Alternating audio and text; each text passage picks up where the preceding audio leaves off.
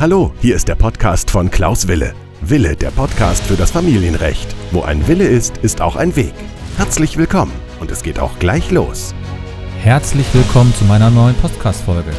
Mein Name ist Rechtsanwalt Wille und ich freue mich, dass ihr wieder dabei seid. Wir sind nun mittlerweile bei der Folge Nummer 40 angelangt. Das ist also die Podcast-Folge Nummer 40. Und heute werde ich euch einen Überblick über die aktuellen Gesetzesänderungen zum Jahre 2021 vorstellen. Ich werde euch acht wichtige Gesetzesänderungen für das Jahr 2021 vorstellen und dabei fragen, was ist für euch wichtig, was ist für Sie wichtig und was ist für die Familie wichtig. Die Gesetzesänderungen im Jahr 2021 werden wieder umfassend sein. Sie werden alle Lebensbereiche umfassen. Und ich habe mich hier nur auf acht Gesetzesänderungen konzentriert, damit ihr nur die wichtigsten Gesetzesänderungen bekommt. Die Änderungen haben aber Auswirkungen in vielen Bereichen, unter anderem im Unterhalt und auch beim Kindergeld. Und daher werde ich auch gleich damit beginnen. Die erste wichtige Veränderung wird sich im Kindesunterhalt zeigen. Die neue Düsseldorfer Tabelle für das Jahr 2021 ist mittlerweile veröffentlicht worden. Sie gilt ab dem 1. Januar 2021 und es wird dort erhebliche Veränderungen im Unterhaltsbereich geben. Nochmal vielleicht zur Erinnerung, die Tabelle ist die anerkannte Richtlinie zur Berechnung des Kindesunterhaltes. Dort werden die Regelbedarfssätze aufgeführt und ihr wisst ja auch, dass die Tabelle ein gewisses System hat, und zwar je älter die Kinder sind, umso höher ist der Unterhaltsanspruch und je mehr Einkommen man hat, umso höher ist der Unterhaltsanspruch. Die Tabelle selbst ist unterteilt in zehn Einkommensgruppen und hat vier Altersstufen. Und nur mal so als Beispiel, die Einkommensgruppe 1 umfasst das Einkommen mit weniger als 1900 Euro. Das bedeutet, wenn jemand weniger als 1900 Euro verdient, dann wird der Unterhalt nach der ersten Altersgruppe zahlen. Er muss also den geringsten Kindesunterhalt zahlen. Und deswegen nennt man den auch den sogenannten Mindestunterhalt. Der Mindestunterhalt ist also der Unterhalt, der gezahlt werden muss, wenn ein Arbeitnehmer ein bereinigtes Einkommen von weniger als 1900 Euro hat. Das heißt, nach der neuen Düsseldorfer Tabelle sieht die Verpflichtung für die Kinder wie folgt aus. Der Mindestunterhalt für minderjährige Kinder von 0 bis 5 Jahren beträgt 393 Euro statt bisher 369 Euro. Für ein Kind von 6 bis 11 Jahren beträgt der Mindestunterhalt 451 statt 424 Euro. Und die älteren Kinder, das heißt die Kinder von 12 bis 17, erhalten 528 statt bisher 497 Euro an Mindestunterhalt. Das sind die sogenannten Bedarfssätze. Und dann wird ja noch das Kindergeld verändert und es findet eine Kindergeldanrechnung statt. Und das ist sozusagen die zweite Gesetzesänderung, die wir hier beachten müssen, nämlich das Kindergeld erhöht sich. Das bedeutet, pro Kind werden 15 Euro mehr an, unter, an Kindergeld gezahlt. Das heißt, für das erste Kind erhalten Sie jetzt 219 Euro statt bisher 204 Euro. Für das zweite Kind genauso viel, also 219 Euro pro Monat. Für das dritte Kind dann schon 225 Euro. Und ab dem vierten Kind erhalten sie sogar 250 Euro. Von dem jeweiligen Unterhaltsbedarf der Düsseldorfer Tabelle ist nicht der komplette kind, das komplette Kindergeld abzuziehen, sondern man zieht nur die Hälfte ab. Also machen wir ein Beispiel. Bei minderjährigen Kindern wird das Kindergeld zur Hälfte abgezogen. Das bedeutet, von den 219 Euro würden von der Düsseldorfer Tabelle 100, 109,50 Euro abgezogen. Das bedeutet, dass sich der Kindesunterhalt aus der Düsseldorfer Tabelle um die Hälfte verringert, um die Hälfte des Kindergeldes. Also bedeutet das, für, das Kinder, für den Kindesunterhalt muss dann der Unterhaltspflichtige nicht mehr 393 Euro zahlen, sondern es werden nochmal 109,59 Euro abgezogen das heißt, jemand zahlt dann nur 283 Euro und 50 Cent. Jetzt kann man sich darüber streiten, ob man das abrunden oder aufrunden muss. Da gibt es eine Diskussion, aber es sind zurzeit 283,50 Euro und damit muss dann derjenige, der das Kind betreut, auch klarkommen. Das ist natürlich ein relativ geringer Betrag, das wird ja immer wieder kritisiert und trotzdem ist die, diese Änderung natürlich sehr wichtig, weil man damit natürlich neu den Unterhalt berechnen kann und auch so einen Unterhalt, den neuen Unterhalt berechnen muss. Und eine weitere Regelung, die für den Kindesunterhalt bzw. für den Unterhalt relevant sein kann, ist der sogenannte Unterhaltsvorschuss. Der Unterhaltsvorschuss wird ja vom Staat gezahlt. Das heißt, bekommt ein Kind keinen oder nur einen geringen Unterhalt, und zwar weniger als den gesetzlichen Mindestunterhalt, dann kann der betreuende Elternteil beim Jugendamt einen Antrag auf Unterhaltsvorschuss stellen.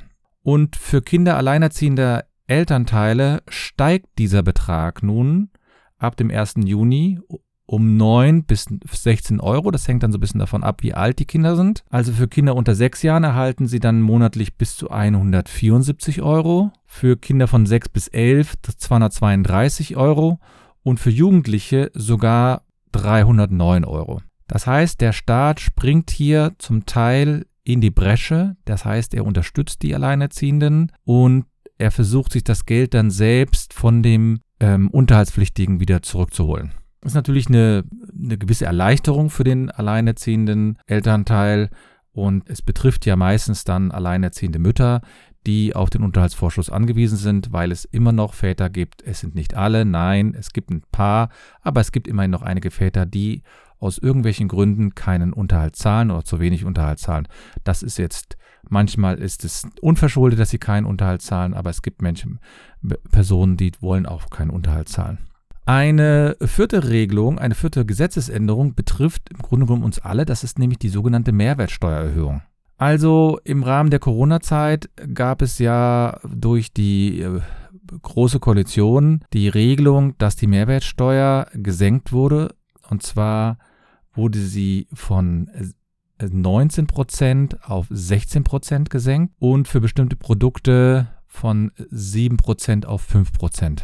Damit hatte man sich wohl erhofft, dass die Menschen mehr Geld ausgeben, damit wieder ein bisschen mehr Geld in den Wirtschaftskreislauf kommt und damit die Wirtschaft wieder ein bisschen angekurbelt wird. Diese Regelung war aber befristet bis zum Ende des Jahres, bis zum 31.12.2020. Und die Regierung hat jetzt schon oder hat schon die ganze Zeit gesagt, nicht nur jetzt, sondern die ganze Zeit hat sie gesagt, dass sie diesen Betrag, diese Regelung nicht verlängern wird. Das heißt, ab dem 01.01.2021 gelten wieder die alten Steuersätze von 19 Prozent beziehungsweise von 7 Prozent auf die Produkte. Das heißt, wenn man jetzt noch sich was Größeres besorgen möchte, sollte, dann kann man sich natürlich überlegen, ob man jetzt noch etwas Geld investiert, um von den geringeren Umsatzsteuersätzen zu profitieren. Aber das betrifft alle, das betrifft jetzt nicht nur Familienrechtler, aber das ist natürlich ein sehr großer und weitreichender Bereich, denn man muss ja immerhin wissen, das ist gerade für die geringen Einkommensverhältnisse so, dass 3% schon ein größerer Betrag ist, wenn die Lebensmittel jetzt um 3% wieder teurer werden oder um 2%, beziehungsweise wenn bestimmte andere Produkte um 3% teurer werden wegen der Mehrwertsteuererhöhung. Das wird sich bestimmt auswirken und ich vermute mal, dass viele Menschen sich jetzt auch zurückhalten mit ihren Einkäufen. Und es wäre wahrscheinlich sinniger gewesen, das ist jetzt meine Meinung, diese Mehrwertsteuer Regelung, die befristet war bis zum Ende des Jahres, noch einmal zu verlängern, weil ja die Corona-Krise auch noch nicht vorbei ist. Ja, der vierte äh, Bereich war also die Mehrwertsteuererhöhung und der fünfte Bereich, und damit sind wir, so haben wir sozusagen die Hälfte schon hinter uns gebracht. Der fünfte Bereich betrifft jetzt mehr oder weniger da ein bisschen Steuerrecht. Das ist nämlich der sogenannte Kinderfreibetrag. Das heißt, dieser Kinderfreibetrag, der den Eltern zugutekommt, wird erhöht. Der ähm, sogenannte Kinderfreibetrag und die Freibeträge für den Betreuungs-, Erziehungs- und Ausbildungsbedarf wird also erhöht. Sie steigen zusammen auf 8.388 Euro.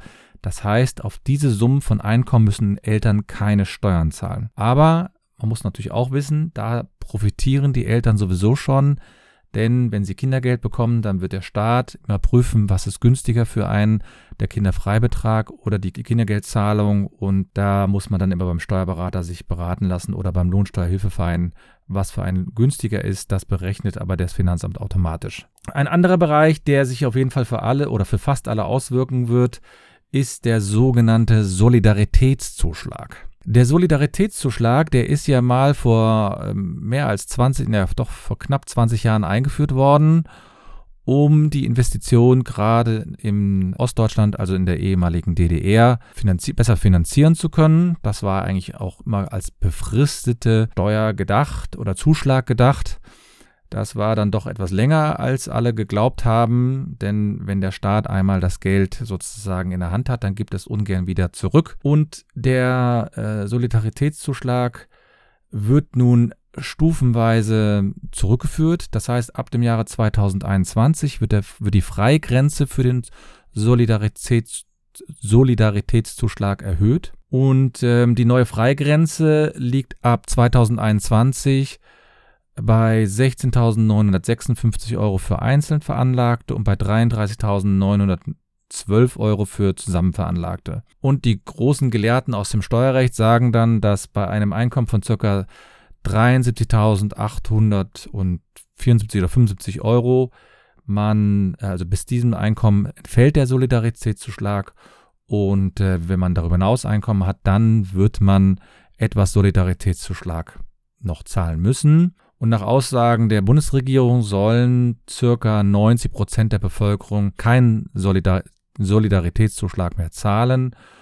Und wer diese Grenze überschreitet, muss etwas zahlen, nicht den ähm, ursprünglichen Satz, sondern da gibt es wohl eine Abstufung. Aber für den größten Teil der Bevölkerung bedeutet das, dass der Solidaritätszuschlag sich verringert oder ganz wegfällt.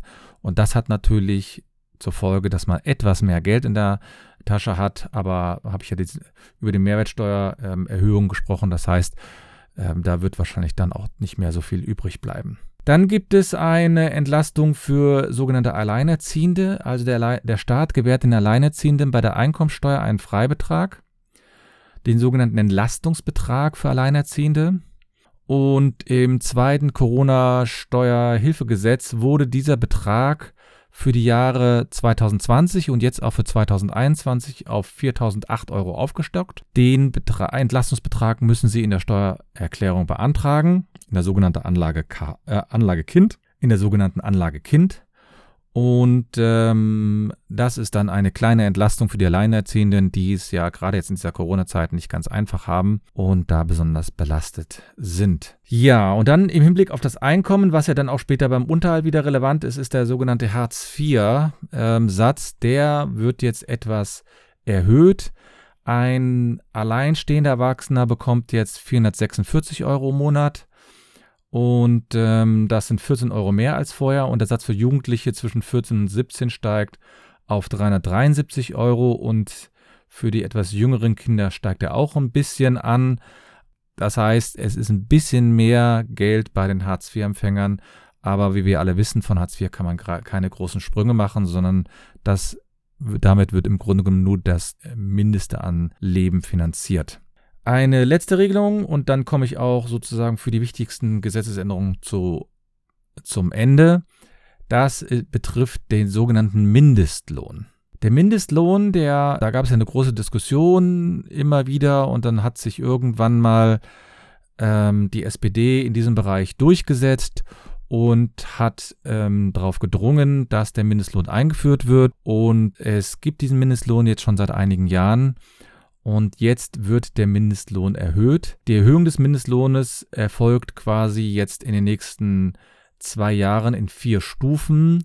Und zwar ist er derzeit auf 9,35 Euro pro Zeitstunde und der wird jetzt äh, zum 1. Januar auf 9,50 Euro erhöht und zum 1. Juli 2021 auf 9,60 Euro, zum 1. Januar 2022 auf 9,82 Euro und dann am 1. Juli 2022 wird dann der gesetzliche Mindestlohn auf 10,45 Euro erhöht. Man muss dazu aber auch sagen, dass das natürlich nur der gesetzliche Mindestlohn ist. Es gibt viele Tarifverträge, da gibt es dann einen höheren Mindestlohn, der da vereinbart wurde. Das heißt, wenn man irgendwo arbeitet und den Mindestlohn erhält, dann heißt das natürlich auch für Sie, für euch, dass natürlich der Tarifvertrag angewandt wird und nicht der gesetzliche Mindestlohn. Denn Erhöhung des Mindestlohnes ist jederzeit möglich, tarifvertraglich, aber eine Unterschreitung ist nicht möglich. Und vielleicht nur mal so ein, klein, so ein kleiner äh, Exkurs oder so eine kleine Anmerkung noch. Der gesetzliche Mindestlohn, der gilt natürlich auch für Minijobs. Und weil Minijobbende natürlich nur 450 Euro höchstens verdienen dürfen, sinkt sozusagen nicht der Mindestlohn, sondern sinkt die Arbeitszeit. Denn je höher der Mindestlohn, umso geringer natürlich dann die Arbeitszeit. Und bei einem Stundenlohn von 9,50 Euro ab 2021 dürfen dann die Minijobber nur noch in Anführungsstriche 47,37 Stunden pro Monat arbeiten und ab Juli verringert sich die monatliche Höchstarbeitszeit auf 46,88 Euro pro Stunden pro Monat. Das heißt, da ist, muss man etwas weniger arbeiten als bisher für den gleichen Lohn. Und ähm, wenn wir schon beim Mindestlohn sind, dann vielleicht noch der, die Anmerkung der Mindestausbildungsvergütung, die pro Monat steigt ab Januar 2021 auf 550 Euro, wobei das auch wiederum nur die Mindestvergütung ist. In vielen Bereichen ist das ja schon längst Realität. Ja, das ist meine Podcast-Folge Nummer 40 gewesen. Das heißt, das ist die Podcast-Folge kurz vor Weihnachten gewesen. Ich werde selbstverständlich auch in der nächsten Woche eine neue Podcast-Folge starten. Das ist dann die Podcast-Folge Nummer 41 und das wird eher eine Sondersendung sein, nämlich eine unjuristische Folge, in dem ich euch ein paar Anregungen gebe, wie man mit bestimmten Bereichen umgehen kann. Mehr möchte ich noch nicht ver verraten. Es wird eine kleine Verlosung stattfinden und ich hoffe, dass ihr mir gewogen seid. Ich freue mich, dass ihr in den letzten neun Monaten immer mir gefolgt seid. Es wäre freundlich, wenn ihr mir vielleicht eine Bewertung bei, bei iTunes schreibt oder mir, mich über Instagram kon kontaktiert oder Twitter. Meine Homepage lautet www.anwalt-wille.de und ich wünsche euch wirklich frohe Weihnachten, auch in dieser schwierigen Zeit. Ich hoffe, dass ihr die Zeit mit den Personen verbringen könnt, die euch besonders nahestehen und wünsche alles Gute und nicht vergessen, wo ein Wille ist, ist auch ein Weg.